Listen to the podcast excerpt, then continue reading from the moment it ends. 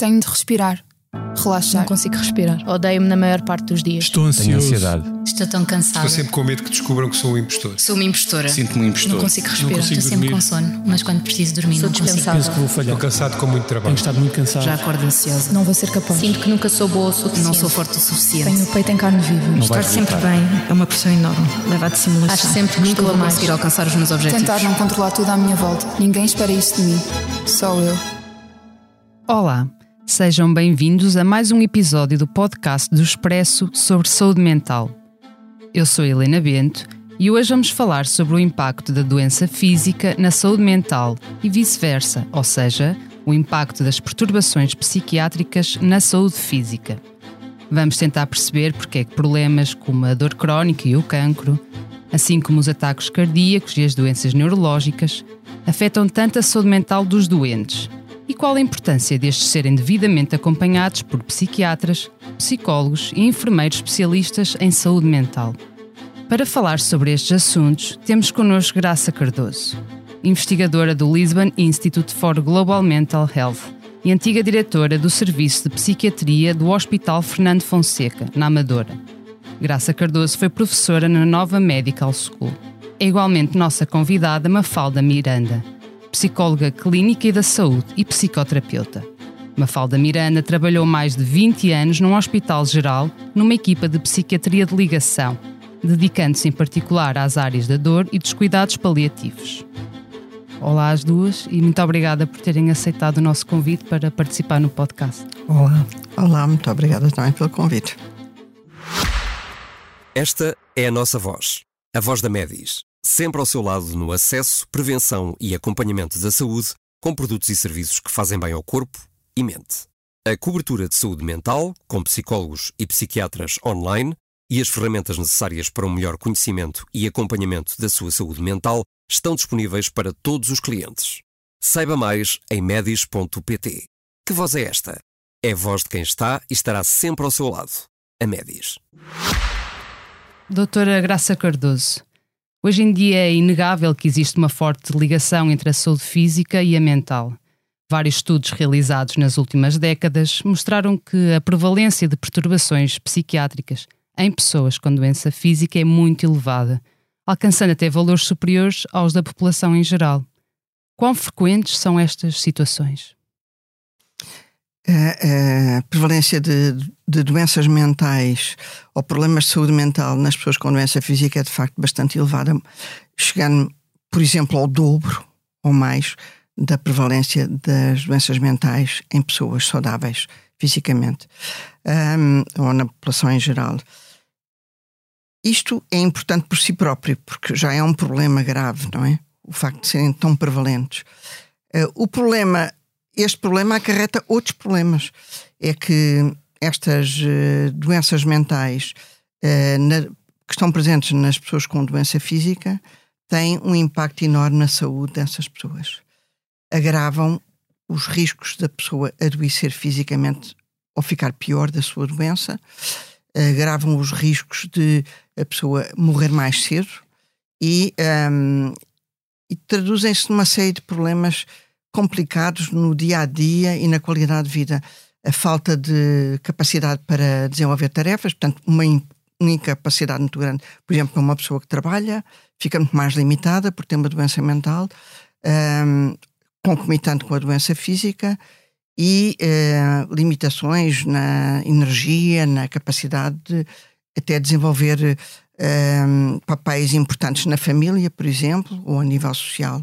Portanto, traduz por muito, muitos aspectos, além do consumo muito maior de, de cuidados de saúde. Uma pessoa que tem uma doença mental simultaneamente com uma doença física consome muito mais cuidados de saúde por, por exigir tratamentos mais complexos, por estar mais tempo internada, por, por uma série de fatores diferentes? Por uma série de fatores. Muito frequentemente porque hum, não está diagnosticada a doença mental.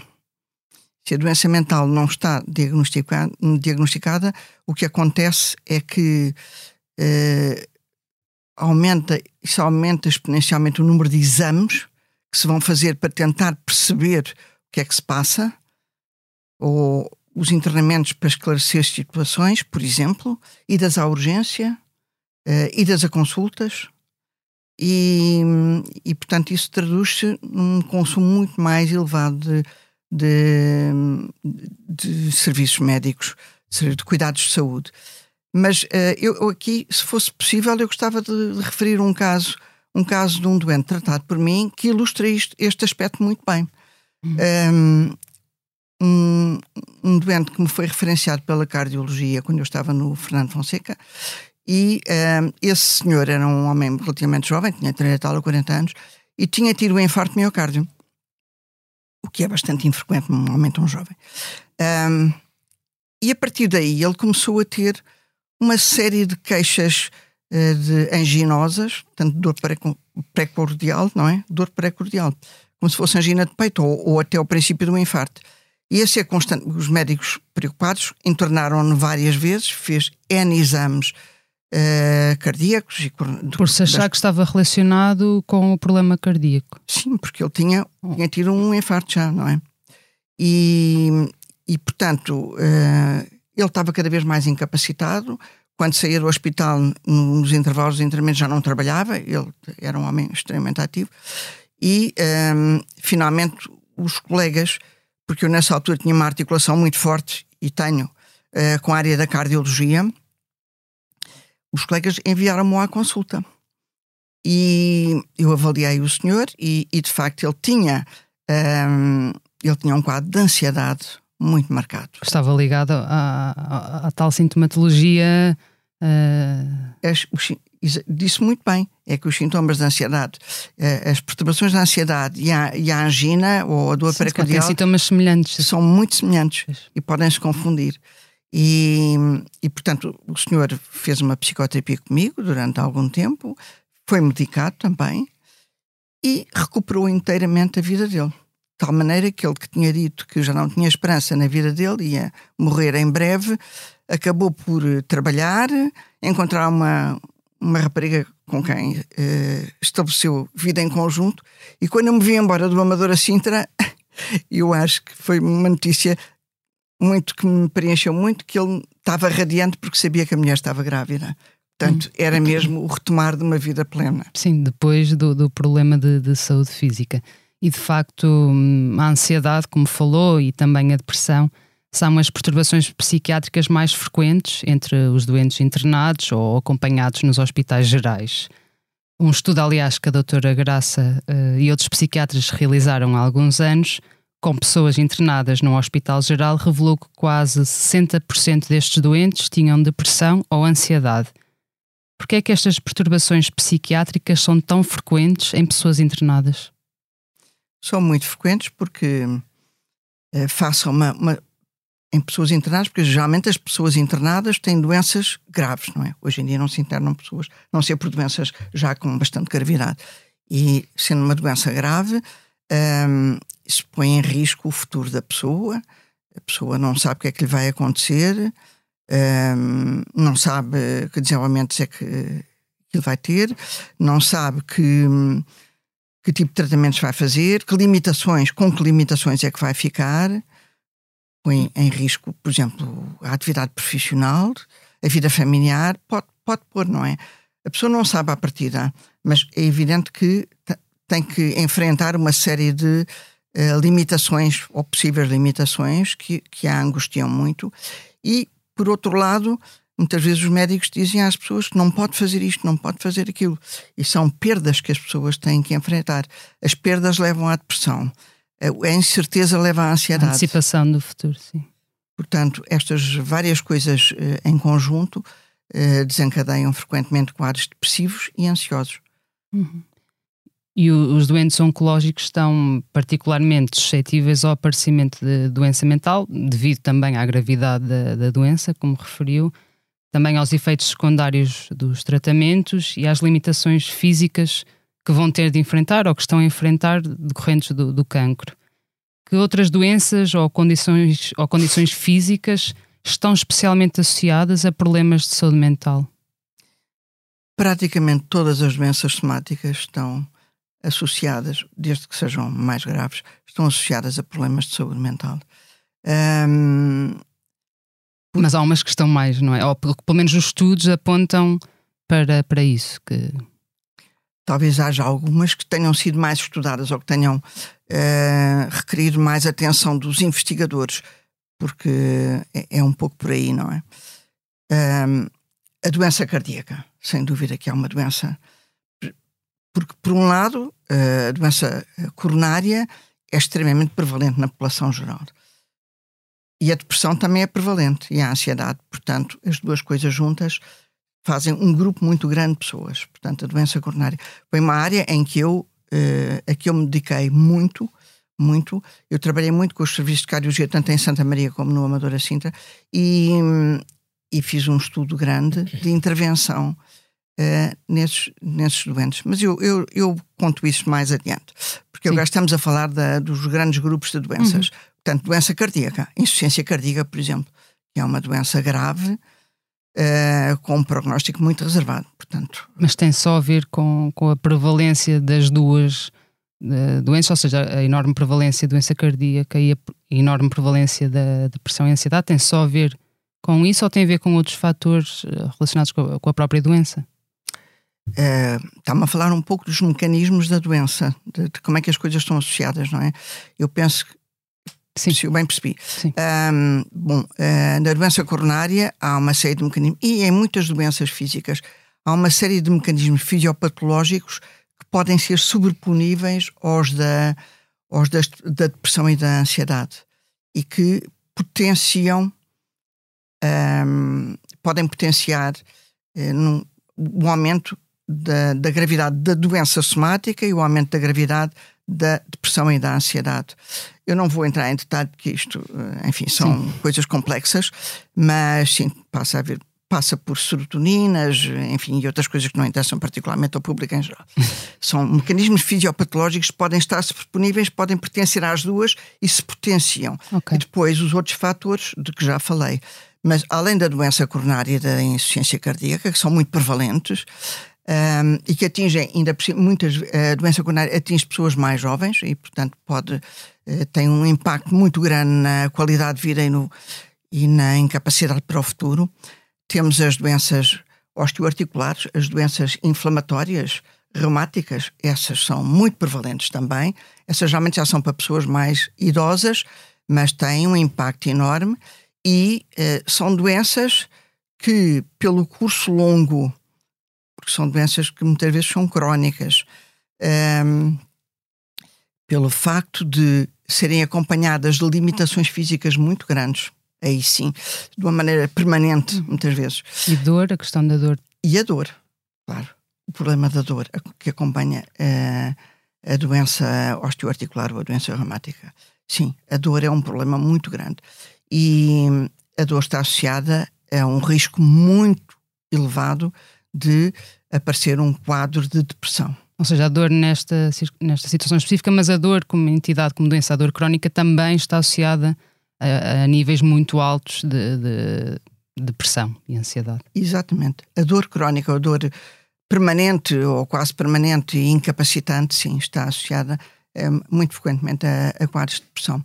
E mais a, a dor uh, produz grande incapacidade, grande sofrimento, grande limitação na, nas atividades da pessoa e uh, os quadros depressivos da dor podem ser tão graves que levam ao suicídio.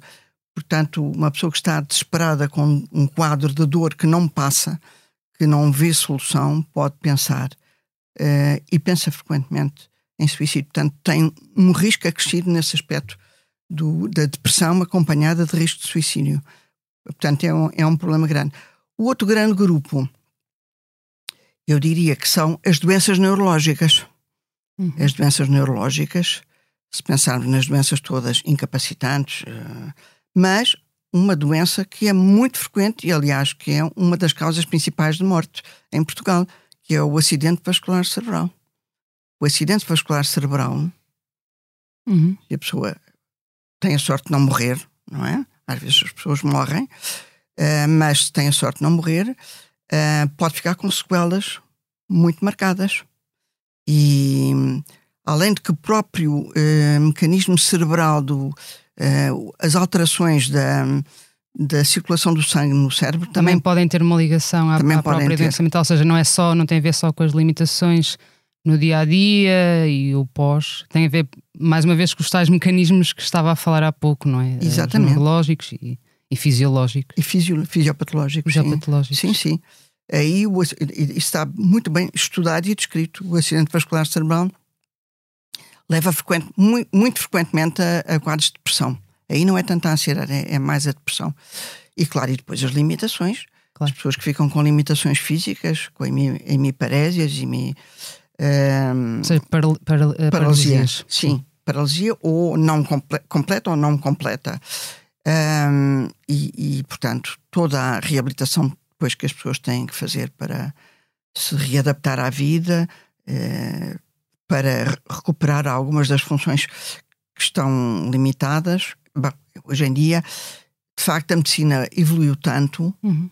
que uh, a maior parte destas doenças que eu acho que há 30 ou 40 anos matavam logo, um, temos a sorte de elas uh, não matarem, uhum. não, dizer, mas exigirem um grande esforço de reabilitação que nem sempre está tornarem-se Exatamente, e tornarem-se em doenças crónicas. Ora, as doenças crónicas têm um risco muito maior de estar associadas a doenças mentais, as, as doenças crónicas físicas, não é? Uhum. Têm um risco muito maior de estar a, a, associadas. Doutora Mafalda, daquilo que foi aqui dito, conclui-se que de facto a doença física aumenta o risco de doença mental, mas também eh, a própria doença mental está associada a um aumento do risco de doença física, devido aos estilos de vida menos ativos e pouco saudáveis ou aos comportamentos de risco para a saúde. Pode explicar-nos um pouco melhor eh, esta relação entre a doença mental e física? Certo. Antes de mais, obrigada pela oportunidade de, de, estar aqui a falar num tema tão, tão caro para mim. Uh, efetivamente, a saúde mental e a saúde física foram, durante séculos, estudadas e lidadas como dimensões independentes, o que teve, como é óbvio, um impacto negativo quer no tratamento, quer na abordagem às pessoas com diferentes doenças, separando para um mundo à parte as pessoas com doença mental, o que levou e reforçou o estigma que ainda hoje prevalece no que diz respeito à saúde mental. Mas efetivamente estamos a falar da saúde da pessoa e os dois conceitos estão interligados. Isto, isto, é, ter uma doença mental aumenta a probabilidade de ter uma doença física, principalmente nas patologias mais graves, tais como ter comportamentos de risco, eh, como abuso de álcool, drogas ou tabaco ou outras substâncias, relações sexuais não protegidas, sedentarismo com inatividade física e comportamentos alimentares não saudáveis. Já no que diz respeito à relação inversa, ou seja, uma doença física levar a uma doença mental, como uma meta-análise relativamente recente nos mostra, cerca de 30% das pessoas que vivem com uma doença cardíaca, como a professora Graça já mencionou, ou que tiveram um acidente vascular cerebral, têm prevalência de alguma perturbação depressiva. Volto a dizer 30%, que é uma porcentagem uh, bastante elevada. Principalmente se estas patologias levam a limitações no dia a dia da pessoa. E esta comorbilidade existe noutras doenças crónicas, condicionando quer a adesão ao tratamento, quer o envolvimento com a pessoa em comportamentos saudáveis, conduzido por consequência a piores prognósticos. Podemos ainda falar de outra questão que é o stress psicológico, como desencadeador da própria patologia física. Vários estudos e a nossa própria experiência evidenciam que o stress psicológico está associado ao aumento de problemas de saúde física, ao, ao enfraquecer o nosso sistema imunitário. E que doenças são, são essas? São todas as patologias orgânicas no geral.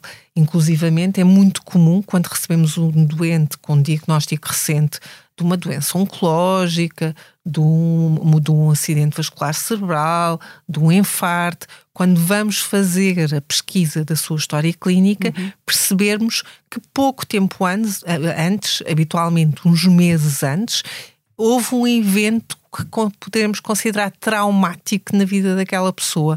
Uma separação, um, um, um, uma morte súbita de um ente querido, uma situação de divórcio. Portanto, estas situações estão descritas, uh, quer cientificamente, e são muito uh, evidentes na nossa prática clínica. Mas que mecanismos é que explicam, é que explicam isso? É, ou seja, que, que explicam que face a situações de, de stress ou esta exposição ao stress uhum. pode contribuir ou, ou, desencadear depois doenças físicas. O que é, como é que isto acontece? Mais uma vez, por aqueles mecanismos que a professora Graça estava a falar, psico, uh, fi, fisiopatológicos. fisiopatológicos, não é?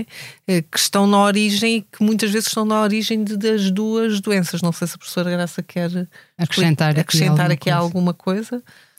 Bom, isto depois depende de cada doença, não é? Mas, por exemplo, um, na, na doença coronária, um, há mecanismos do ritmo cardíaco um, que estão, ficam afetados simultaneamente pela uh, doença coronária. Se a pessoa tem um infarto, altera-se uh, altera-se a circulação do, do, sangue numa zona do miocárdio, o que altera o funcionamento muitas vezes do coração, e, uh, por outro lado, e, portanto, isso pode levar uh, a alterações do ritmo cardíaco, a arritmias.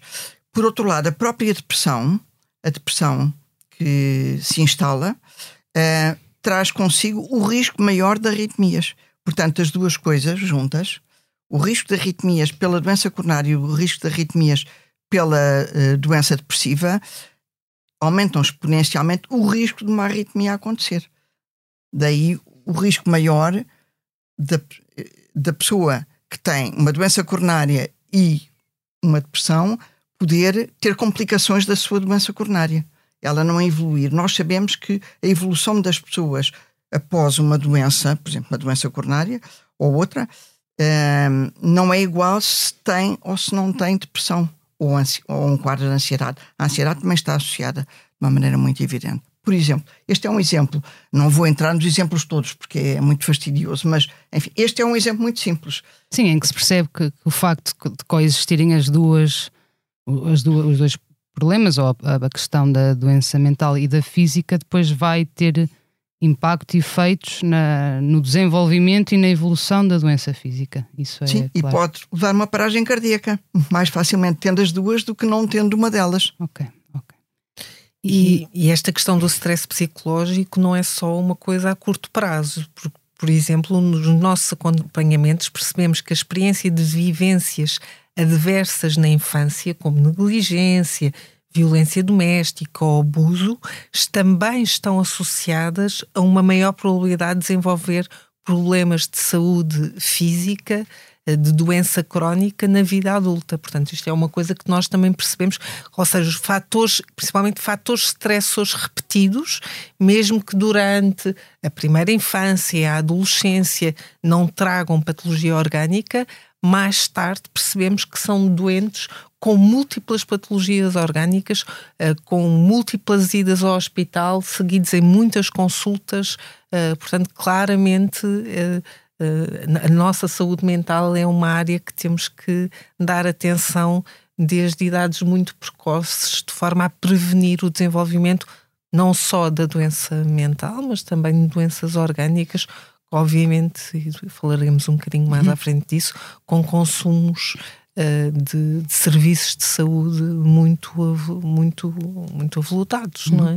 E além da doutora Mafalda, além das perturbações psiquiátricas que, que aqui foram descritas, que outros sintomas de sofrimento ou mal-estar psicológico podem surgir em pessoas com doenças físicas e, e, como é que estes sintomas podem afetar a própria evolução da, da doença. Já aqui falamos um bocadinho certo. disto. Uhum. Não queria era estar só a focar na, na, na doença mental em sim, si, sim. na perturbação em si, uhum. mas noutro, noutro tipo de sintomatologia ou de mal-estar. Que todos nós podemos sentir, não é? E que obviamente depois uh, demasiado intensos ou a limitar a funcionalidade do indivíduo poderão levar à doença mental. Um, as principais reações emocionais que espalham sofrimento, quer no doente, quer na família, são, por exemplo, o medo, Uh, um número significativo de doentes refere ter medo do sofrimento, da dor, da perda de qualidade de vida, da estigmatização social e da morte. A tristeza, que surge associada, obviamente, às várias perdas temporárias ou definitivas a que a doença leva, nas várias fases da própria doença. A zanga, a zanga pelo inesperado, pelo interromper de um projeto de vida, pela necessidade de ter reformular todos os sonhos e os planos por um diagnóstico abrupto de uma doença grave. A negação, seja inicialmente do próprio diagnóstico, seja a posteriori da gravidade ou curso da doença orgânica, e a desesperança, que leva a não acreditar na diminuição dos internamentos, no alívio da dor, na melhoria da doença e todos estes sintomas, quando não, quando não partilhados com outros, levam a um grande isolamento, que é outro dos sintomas, não é? Outro dos sinais de alerta, permitindo que a doença, como eu costumo dizer, fale mais alto do que a própria vida. Em situações mais graves, o comatar deste sofrimento pode não só levar ao surgimento de uma doença mental, mas também a comportamentos de risco, a não adesão às consultas, aos tratamentos, com o agravamento óbvio da própria doença orgânica e do seu prognóstico. Portanto, não só ter doença orgânica, mas ter todos estes uh, sintomas de sofrimento elevado põe em causa o prognóstico da doença orgânica. Ou seja, como depois uh, esse, esse tal mal-estar ou essa sintomatologia depois também vão uh, vão, ou podem agravar a própria doença, precisamente pelo que disse, da não adesão. Do condicionamento dos comportamentos relacionados com a própria saúde, não é? Uhum. E há, há, um ramo da, da psiquiatria que se ocupa precisamente desta relação entre a doença física e a doença mental uh, e que procura estabelecer pontes entre a, a, psiquiatria e as restantes especialidades médicas nos hospitais e é a chamada psiquiatria de ligação a doutora Graça Cardoso foi responsável pelo, pela criação do primeiro núcleo de psiquiatria de ligação no Hospital de Santa Maria, em Lisboa, em 1986. Como é que esta área tem evoluído ao longo dos anos e que trabalho é que é desenvolvido concretamente para estas equipas? Uhum. Para situar a, a, o problema da, da articulação da, da, da psiquiatria de ligação, que, que é a prestação de cuidados psiquiátricos ou de saúde mental, melhor dizendo, a, a pessoas que estão internadas ou em, em seguidas em ambulatório nos hospitais.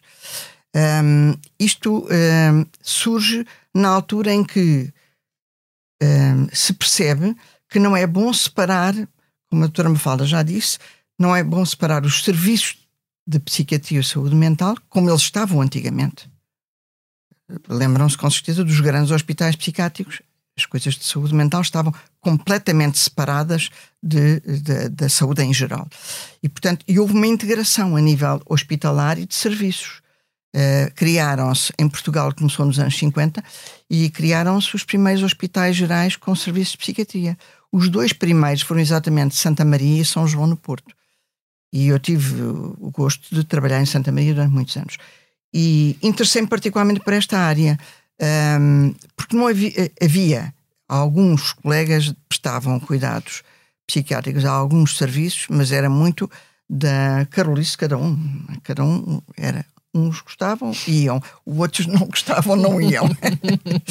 mas obviamente que o problema transcendia a disponibilidade ou não de algumas pessoas, porque era um problema muito real e porque nós sabemos o impacto que a doença uh, mental tem na, na, saúde física. Portanto, as pessoas têm que ser tratadas. Uhum. E criámos então, e na altura com o Dr. François Souza que estava lá, o primeiro, a primeiro núcleo de psiquiatria de ligação em Portugal, uma, uh, núcleo estruturado, porque havia, como eu disse, havia experiências individuais.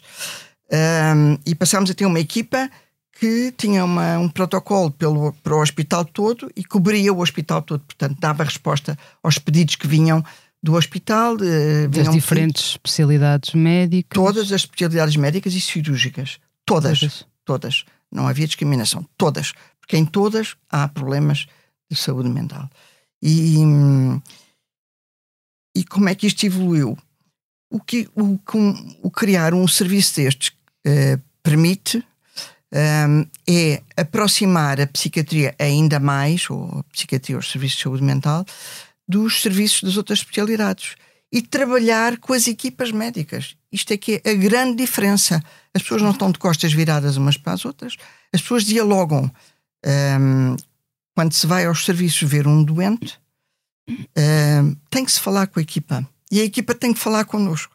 Ou seja, no fundo é uma equipa que, que vai, que se desloca fisicamente a, a todas as outras, eh, aos, aos outros serviços, hospitais e, e, que se articula com os médicos de cada especialidade, eh, procurando e avaliando os doentes do ponto de vista uh, psiquiátrico, digamos uhum, assim. Uhum. Exatamente, é isso mesmo. Helena disse muito bem. Um, claro que nem todos vão a todos os serviços, mas há umas escalas. Vão a alguns serviços, outros vão a outros serviços. Por isso é que é preciso ter uma equipa. Num hospital grande é preciso ter uma equipa com algumas pessoas.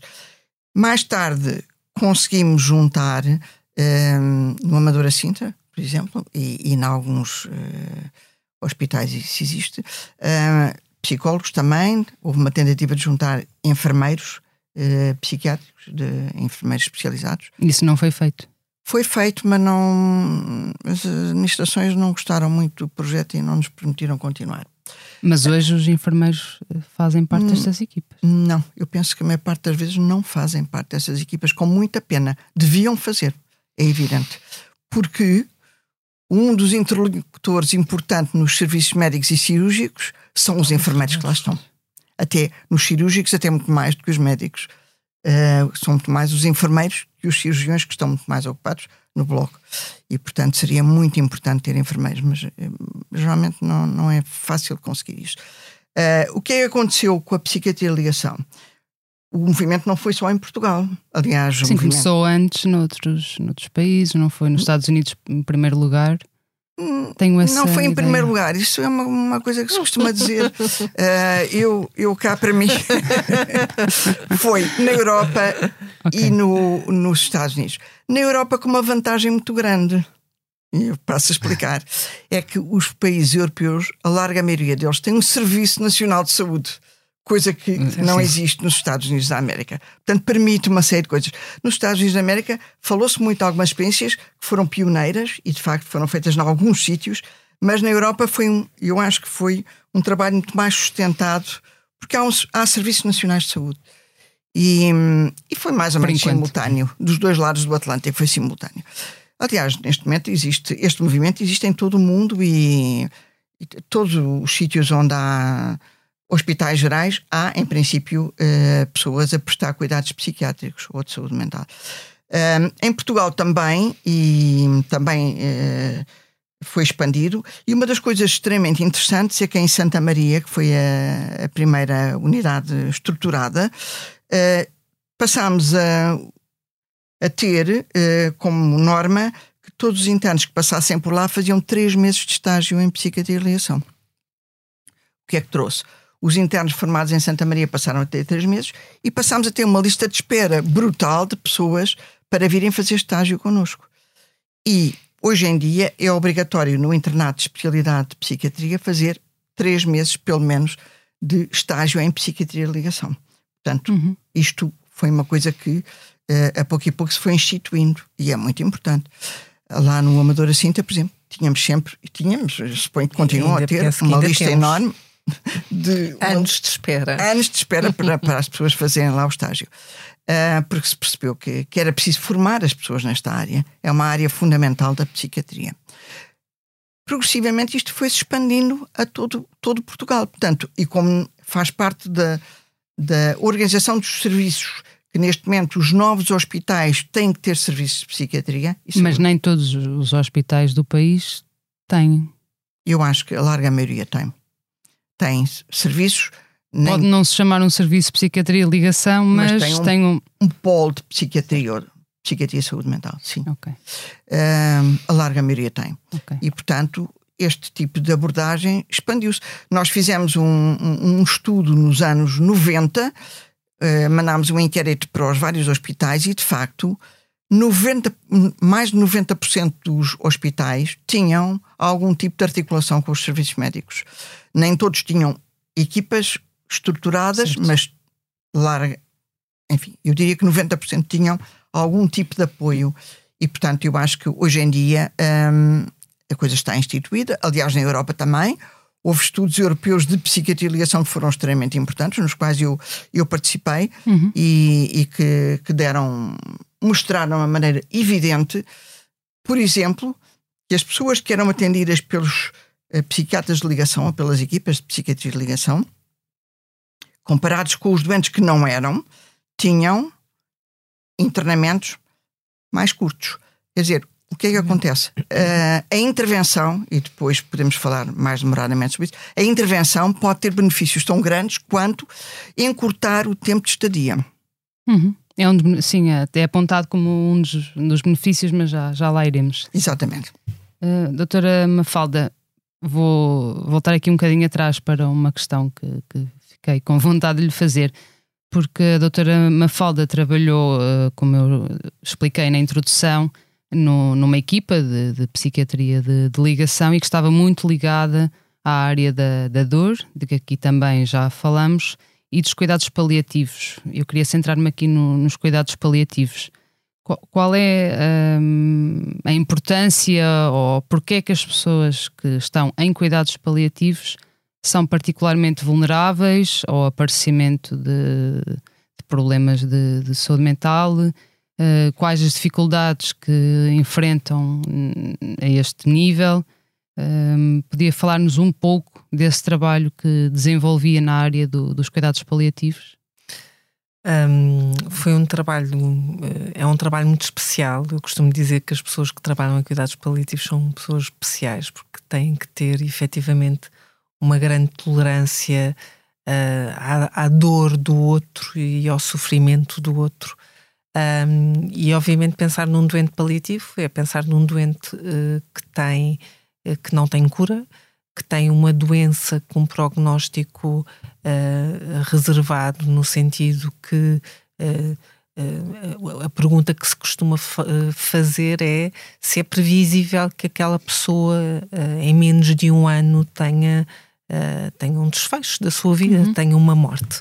Portanto, obviamente, um, esta noção de finitude, um, concomitantemente com todo uh, o sofrimento físico, psicológico, a necessidade de, de, tratamentos, de hospitalizações frequentes, de idas ao hospital, de retirada da sua vida uh, habitual, da sua capacidade para uh, a atividade de lazer, a atividade física, o estar com os amigos.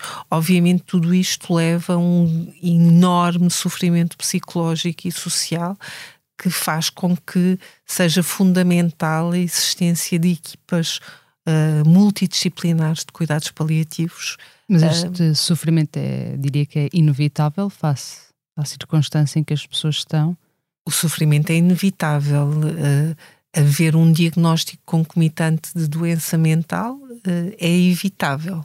Ou seja, o sofrimento está lá sempre, não é?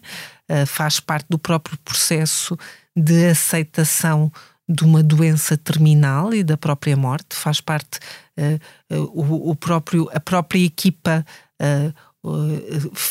tem como função facilitar esse processo de aceitação da finitude, de, terminar de uma série de tarefas e de finalizar uma série de despedidas para a pessoa poder morrer o mais tranquilamente possível.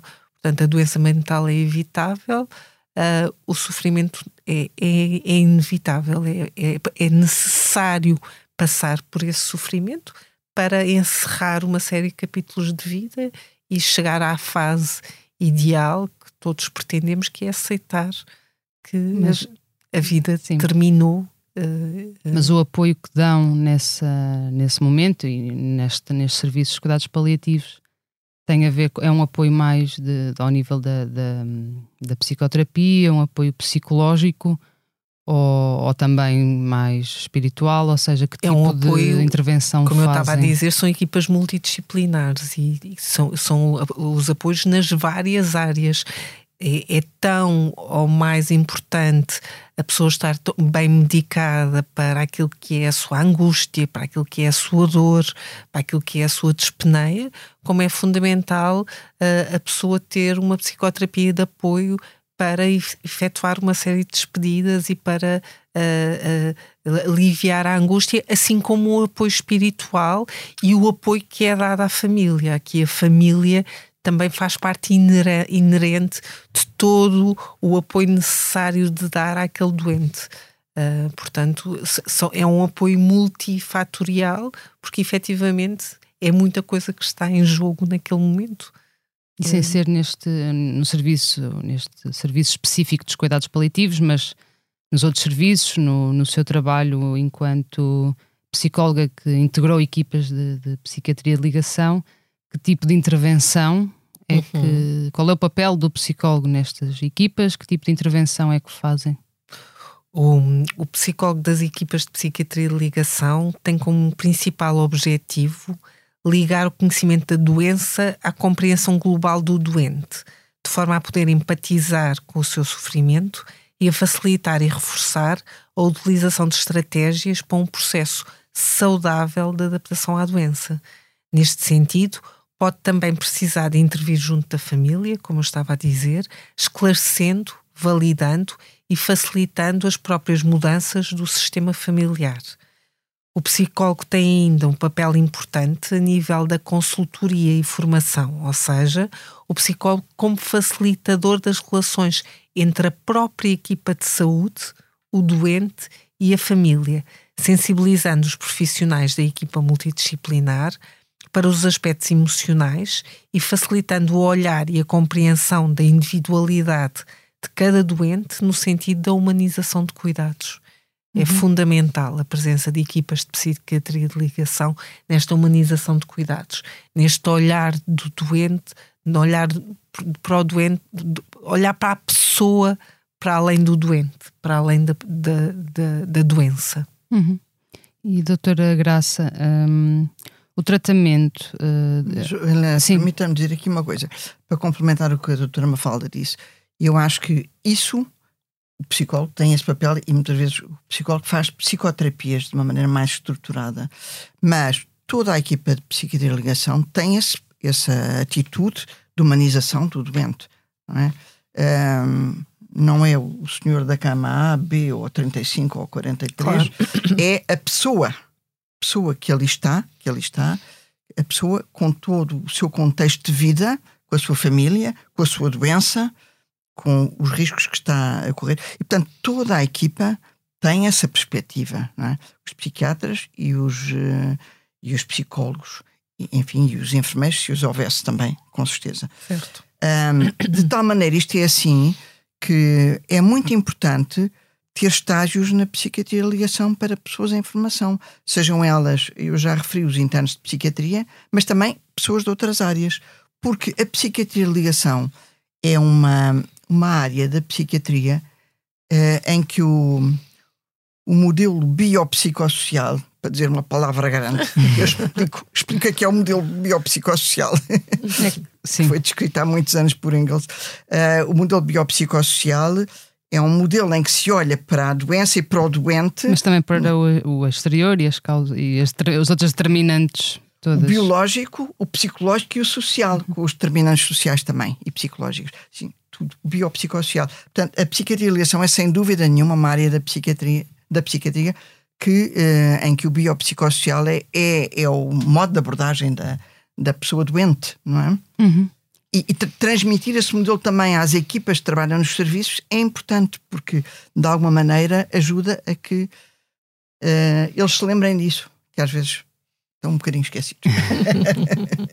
Doutora Graça Cardoso, ia perguntar também em relação à intervenção que é feita do ponto de vista da, da psiquiatria, enquanto psiquiatra, nestas equipas uh, da, da psiquiatria ligação, porque imagino que que haja condicionantes ou, ou que, dependendo da doença em causa, o tratamento também seja diferente. Estou a pensar, por exemplo, mesmo no tratamento farmacológico, se for o caso, é preciso considerar a doença física que aquela pessoa tem, porque se calhar há tratamentos farmacológicos que não são adequados face à doença orgânica do, daquele doente, ou seja, acaba por ser um tratamento uh, muito uh, personalizado ou, ou com alguns desafios, certo?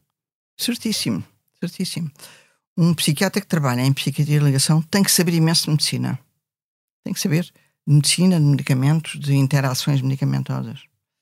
Sem dúvida nenhuma, além de todos aqueles aspectos do, do modelo biopsicossocial. E, e, portanto, há que dar um tratamento muito individualizado à pessoa, uh, mas muitas vezes o tratamento, o tratamento individualizado tem que ter em conta coisas fantásticas, como, por exemplo, o, o psiquiatra de psiquiatria de ligação tem que ser muito criativo. Muito criativo. Eu eh, vou contar um caso que se passou eh, em Santa Maria. Uma senhora que estava muito deprimida porque tinha uma, ela vivia sozinha, tinha uma gatinha de estimação e eh, ela já estava internada há cerca de 15 dias com, uma, um, com um acidente coronário agudo e, e não via a gatinha e aquilo era, estava a ser devastador para ela. Pediram para, para eu ver a senhora e ela disse-me: Se eu vir a minha gatinha, eu fico logo bem. Eu fico logo bem. E a senhora foi tão convincente que eu convenci a enfermeira-chefe a deixar entrar a gatinha num cesto à hora da visita. e não é que a senhora ficou mesmo bem. Portanto, uh, o psiquiatra de ligação tem que ser muito criativo e, claro, dentro de certos limites, naturalmente. Mas uh, os fatores que podem ajudar as pessoas ou, ou desajudar são muito variados. Portanto, a, a intervenção em psiquiatria de ligação é, é de facto uh, muito variada, é muito. porque tem que se trabalhar com, com o doente, perceber o que é que o sofrimento dele e o que é que ele precisa naquele momento. Eu nunca me esqueço também, num outro caso, isso foi até o cardiologista que me disse. Ele pediu-me para eu falar com o senhor que estava em cuidados intensivos, ligado ao eletrocardiógrafo e tudo aquilo, e ele estava com uma alteração de ritmo muito marcada e eu fui falar com o senhor e o senhor contou uma série de preocupações com que estava. Ele tinha interrompido a vida dele abruptamente, com uma série de coisas que estavam a acontecer, porque teve um infarto miocárdio e foi internado. E ficaram uma série de pontas soltas, coisas mesmo até urgentes, uhum. uh, que estavam a angustiá-lo de uma maneira enorme. O, o senhor estava com alterações de ritmo de vida devido à ansiedade que, se, que sofria. E o simples facto de falarmos sobre isso, de ele poder uh, expressar isso comigo e de se ter conseguido arranjar solução para uma ou duas coisas, não para todas, mas para uma ou duas coisas pendentes que era fácil que era fácil resolver. Fez a diferença. Hã? Fez a diferença. Fez a diferença. Quando eu saí da entrevista, o, o cardiologista disse-me: O que é que você fez ao senhor? Falei com ele. Isso faz. Olha, não sabia que isso fazia bem às pessoas. Falar. De facto, a arritmia tinha desaparecido durante a entrevista. E isto, isto são dados que nós sabemos que existem na realidade. Portanto, falar com as pessoas, ajudá-las a resolver problemas, uh, falar com a família, uh, ajudar a família a ajudar a pessoa que está doente. Um... Só interromper a, claro. a professora Graça estes exemplos mostram exatamente que é o que é ver para além da doença, não é? Ou é. seja, nestas duas situações, aquilo que à partida seria óbvio que a, quer a senhora, quer o senhor estariam muito preocupados com o adoecer, com a gravidade da doença, não é? E quando nós vamos falar com estes doentes, a preocupação vai muito para além disso. E é, e é aí não nos vamos focar na gravidade da doença no, ou no cateterismo que a pessoa tem que fazer, porque essa não é a preocupação dela. Nós temos que perceber, junto daquela pessoa, naquele momento em particular, qual é que realmente é a preocupação e é essa preocupação Sim, muitas que vezes temos que ajudar. as preocupações não, não estão centradas estão, lado, no é? tratamento, mas são outras coisas. É Exatamente. Isso. Uma maneira de expressar a angústia, não é? Ou a depressão. A depressão não era porque a senhora estava com um problema de de estar internada há 15 dias e não estar em casa, não estar no seu ambiente, ela expressava aquilo em direção ao animal de estimação, claro. a relação afetiva que ela tinha com o animal. Portanto, é uma maneira de expressar ao lado, sem dúvida. E é preciso ouvir esse, e traduzir isso. Traduzir isso em o que é que se pode fazer. Nem sempre é dar medicação. Muitas vezes pode não ser dar medicação, uhum. como, como estes Sim, eu falei, exemplos eu falei estão- disso, mas claramente não. No, no tratamento não é só centrado nisso. Muitas vezes não é, mesmo na psiquiatria de ligação não é. Ah, fazer um plano no pós-alta com a família do que é que a pessoa poderá fazer, fazer um plano com a família no sentido de da, da família ajudar a manter a adesão terapêutica. Isso é muito importante, porque nós sabemos que um, um dos riscos da, da doença mental na doença somática, presente na doença somática, é exatamente o piorar o prognóstico. E um dos motivos pode ser a pessoa perder a adesão ao, ao tratamento, deixar de fazer, de cumprir com as coisas que os médicos dizem que tem. Está a ver os riscos que isto tem numa doença oncológica, por exemplo, a pessoa deixar de ir à quimioterapia, numa doença coronária em que a pessoa dura- não pode começar logo a fazer esforços e a pessoa começa a fazer esforços no dia a seguir. Portanto, N exemplos que nós, nós podemos dar. Ah, no acidente vascular cerebral, deixar de fazer reabilitação, por exemplo. Portanto, Mas deixe tomar essas. eh, fazer essas escolhas co- com, base num. ou devido. a ao- estar deprimida. a estar deprimida ou ansiosa devido a um Sim. problema de saúde mental. É um isso. problema de saúde mental. Deixar de fazer isso por um problema de saúde mental. Porque isso vai interferir nas capacidades da pessoa realizar coisas Uhum. E, e estar ativa. isso é, ou seja, esse, já falamos aqui um bocadinho também do, em termos dos benefícios da psiquiatria de ligação, claramente o que está a descrever são, ou aqueles que, o- que está a dizer é claramente um benefício e também a questão da diminuição do, do tempo de internamento também é outro Uhum. benefício, é isso? É, é. E de estabelecer um plano, muitas vezes. A pessoa é vista no internamento e depois faz-se um plano para o pós-alta.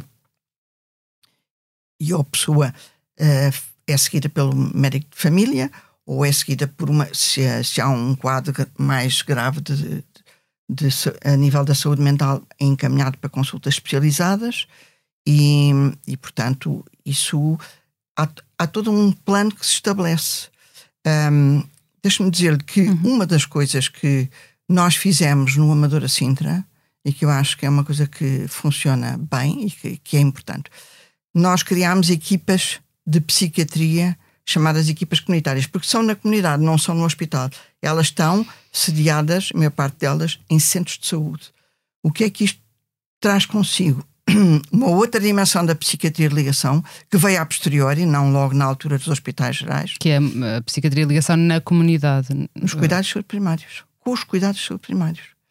E isso é muito importante, porque estando eh, em colaboração próximos, falando uns com os outros, os, os doentes podem ser referenciados muito mais facilmente pelo médico de família à equipa de saúde mental e, e devolvidos ao médico de família. Portanto, há um intercâmbio, há uma colaboração também. Aí está, é mais uma vez uma colaboração inter-equipas. Equipa médica na, na comunidade, nos cuidados subprimários, e equipa médica psiquiátrica ou de saúde mental na, na comunidade também. E aqui a importância da detecção precoce, não é? Ou seja, haver equipas de saúde mental, quer em termos hospitalar, quer em termos dos cuidados de saúde primários, e esta fácil comunicação, não é?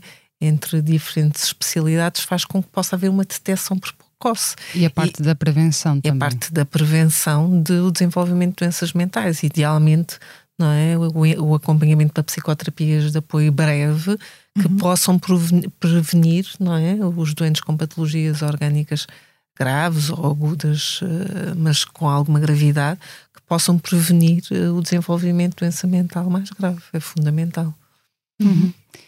Hum, Os cuidados primários são o local onde aparecem mais pessoas com problemas de saúde mental. Porque são o primeiro, primeira entrada no sistema. Uhum. sim, onde claramente é necessário reforçar as equipas de psicologia e, enfim. As equipas comunitárias que têm psicólogos, porque são multidisciplinares. Portanto, têm psicólogos, psiquiatras, terapeutas, eh, assistentes sociais, portanto, têm várias valências. E, e enfermeiros, claro, enfermeiros são tão importantes. Ahm, este aspecto da. As equipas de, de cuidados de saúde primários hoje em dia também são diversificadas. Antigamente eram só médicos de família. Verdade. Mas hoje em dia também são diversificadas. E, portanto, esta complexidade dos cuidados permite que se faça muita prevenção eh, antecipadamente, sim. questão aqui ainda é o número de profissionais de saúde mental, que está um bocadinho aquém ainda daquilo que são, obviamente, as necessidades, nomeadamente de psicólogos Sim. Uh, no SNS. Não é? Pois são. Sim, o mesmo número das São, são. equipas que, que seria bom também expandi-las. Claro. E eh, a doutora Graça Cardoso perguntava-lhe também para, para finalizar nesta, em relação a esta área da psiquiatria de ligação, ahm, quais são as principais lacunas que identifica neste momento e também os principais desafios para o futuro? As principais lacunas são o que falta no SNS para, hum, para que as coisas funcionem melhor. Faltam profissionais, sem dúvida nenhuma. A doutora me fala disso muito bem, faltam. Mas falta, acima de tudo, uma perspectiva que me parece que, que existe pouco. Vocês veem todos os dias o problema das urgências. Hum? O que é que isto quer dizer? Isto quer dizer que os cuidados ainda estão centrados no episódio, no episódio agudo. Ora, a maior parte das doenças de que falamos Sim, tem desenvolvimento. não são doenças agudas, são doenças que podem ter episódios agudos, mas são doenças que, dados os avanços da medicina, se transformaram em doenças crónicas. Nós lidamos com doenças que são para ficar. Ainda bem. É. Claro que sim. Antigamente as pessoas morriam. A primeira vez tinham um em condi- infarto e morriam logo. Depende em que Da condições fiquem. Apesar de tudo, acho que é um avanço enorme Claro, da medicina. claro sim. que sim. E, e da nossa esperança de vida. A nossa esperança de vida tem vindo a aumentar. Isso é bem sinal de como a medicina tem evoluído. Claro. Como eh, as doenças são crónicas, a larga maioria, ehm, é preciso organizar serviços para doenças crónicas.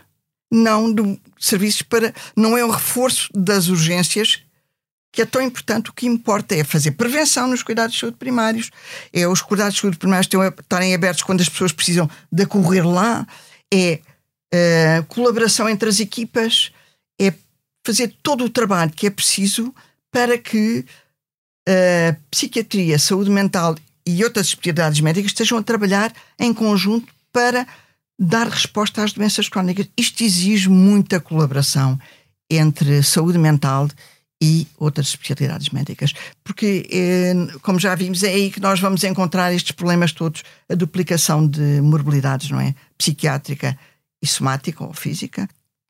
E, portanto, as complicações todas que decorrem disso. E é preciso Eh, reforçar essa colaboração. É preciso reforçar, não, é preciso estruturar. o- Sim, sem dúvida que é preciso reforçar essa, a colaboração onde ela existe, onde ela é possível. Mas é preciso estruturar os serviços de uma maneira diferente.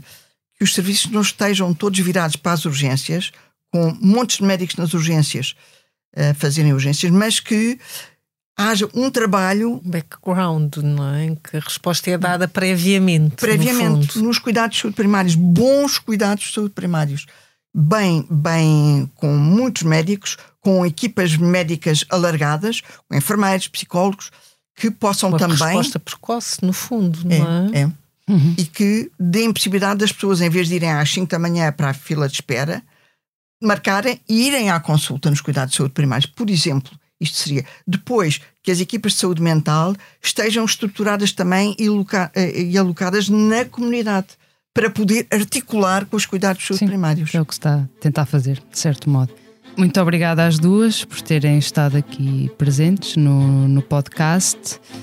Eh, Na próxima semana estará cá Joana Pereira Bastos para moderar outra conversa sobre saúde mental.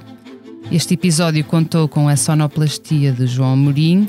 O podcast Que Voz é Esta tem consultoria científica do professor José Miguel Caldas de Almeida e está disponível em expresso.pt e em todas as plataformas de podcasts. Até para a semana.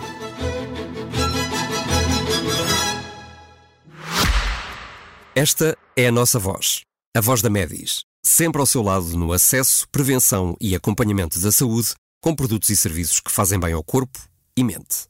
A cobertura de saúde mental, com psicólogos e psiquiatras online, e as ferramentas necessárias para um melhor conhecimento e acompanhamento da sua saúde mental estão disponíveis para todos os clientes. Saiba mais em medis.pt. Que voz é esta? É a voz de quem está e estará sempre ao seu lado. A Medis.